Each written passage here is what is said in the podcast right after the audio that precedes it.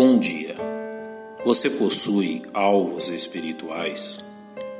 Ao ouvir este título, possivelmente alguns se perguntem sobre a necessidade de termos alvos espirituais definidos e atingíveis. É justo que iniciemos por esta questão. Todo cristão deve traçar alvos espirituais alicerçados nas Escrituras a fim de demonstrar com clareza quais são suas prioridades, demonstrando convicção a respeito de quem são e do que Deus espera deles. Além disso, os alvos espirituais são importantes a fim de nos certificarmos que não estamos sendo omissos em alguma responsabilidade cristã, sabedores que prestaremos contas a nosso Deus por isso. Estabelecer alvos espirituais coloca os salvos na dependência de Deus para atingi-los, uma vez que se faz necessária a ajuda do Espírito Santo na prática cristã. Tendo estas verdades por alicerce, permita-lhe alertá-lo e encorajá-lo a estabelecer alvos espirituais em sua vida.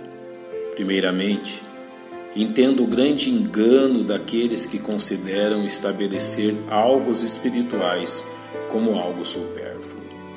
Infelizmente, alguns consideram a vida com tamanha simplicidade que não são capazes de reconhecer os perigos que os rodeiam. Consideram inútil estabelecer alvos porque não veem razão para isso. Outros se consideram tão espirituais que pensam estar acima de qualquer risco ou ataque, que não necessitam estabelecer alvos e o seguir, pensam que isto é somente para os fracos. Porém, entenda que todo cristão que não tem um alvo se torna um alvo prioritário do reino das trevas, pois é muito mais fácil enganar aqueles que não sabem para onde seguir. Paulo muito bem disse aos Filipenses: não que já o tenha alcançado ou que seja perfeito, mas prossigo para alcançar aquilo para o que fui também preso por Cristo Jesus. Eis o exemplo de um homem com um alvo à sua frente. Creio que devemos ser alertados da igualmente trágica atitude de estabelecer alvos errados. A exemplo do homem citado no Evangelho de Lucas, capítulo 12 que após grande ganho diz a sua alma: A alma tens em depósito muitos bens para muitos anos. Descansa, come, bebe e folga. A mentalidade deste homem estava totalmente centrada nas coisas terrenas. Ele estabeleceu um plano e projetou alvos para sua própria prosperidade. Tinha-se como senhor da sua vida ao qual apenas bastava dizer: Farei isto. Sua prioridade eram suas riquezas, e o Senhor o chamou de louco. Por isso, tenha cuidado ao dar ouvidos a seu coração enquanto estabelece seus alvos.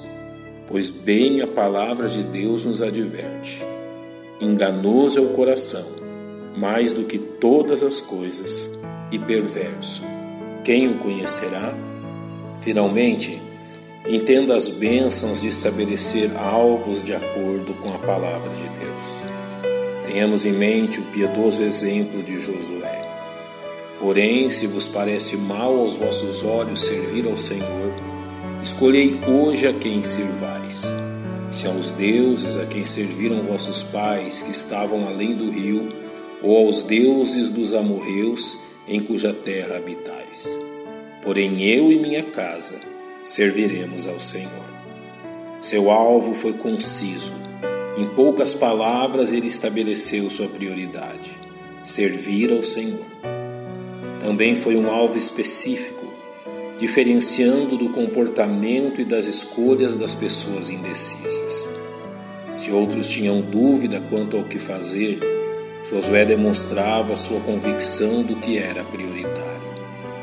Foi também um alvo preciso, pois apontou para aquilo que é indispensável: submeter-se ao Senhor.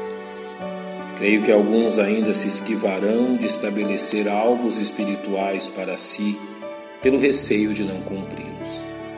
Eis que novamente temos no livro de Josué o encorajamento necessário para seguirmos em frente. Diante do grande desafio de conquistar a terra prometida, Josué assim clamou ao povo: Tão somente esforça-te e tem muito bom ânimo, para teres o cuidado de fazer conforme a toda a lei que meu servo Moisés te ordenou. Dela não te desvies nem para a direita nem para a esquerda, para que prudentemente te conduzas por onde quer que andares.